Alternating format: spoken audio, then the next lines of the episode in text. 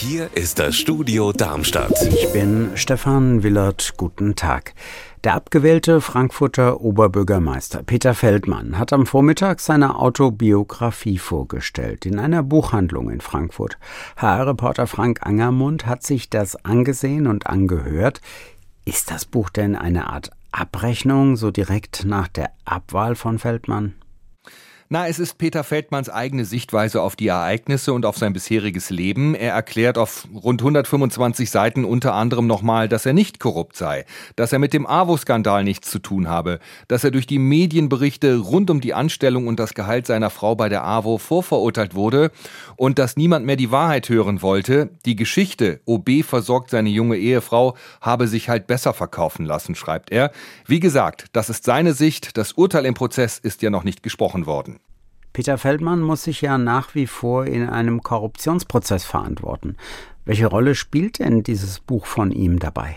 Ich hatte heute bei der Vorstellung den Eindruck, dass Peter Feldmann gerade dabei ist, die Abwahl und den noch laufenden Gerichtsprozess zu verarbeiten. Er tritt irgendwie immer noch wie der Oberbürgermeister auf und er sagt, dieses Buch helfe ihm bei der Verarbeitung. Er wollte auch nichts zu seiner Zukunft sagen oder zu seiner Partei, der SPD. Der Blick geht jetzt erstmal zurück, sagt er, denn er will im nächsten Jahr dann entscheiden, wie er sich weiter engagieren wird, zum Beispiel für ein Projekt oder eine Initiative.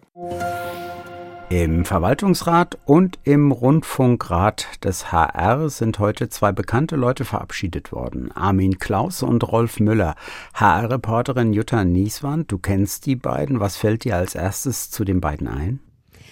Na, zunächst mal eine langjährige Treue zum HR. Armin Klaus ist schon seit den 70er Jahren immer wieder im Einsatz gewesen, zuerst im Rundfunkrat, seit 2001 dann im Verwaltungsrat.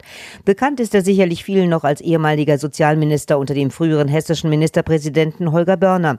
Auch Rolf Müller kennt man aus der Politik. Er hat lange im Hessischen Landtag gesessen, war einst Regierungssprecher des früheren Ministerpräsidenten Walter Wallmann.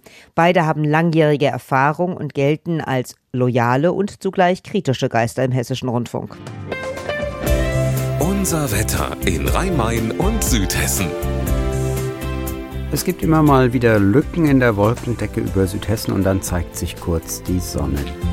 Die Temperatur bleibt knapp über dem Gefrierpunkt in Darmstadt bei 3 Grad.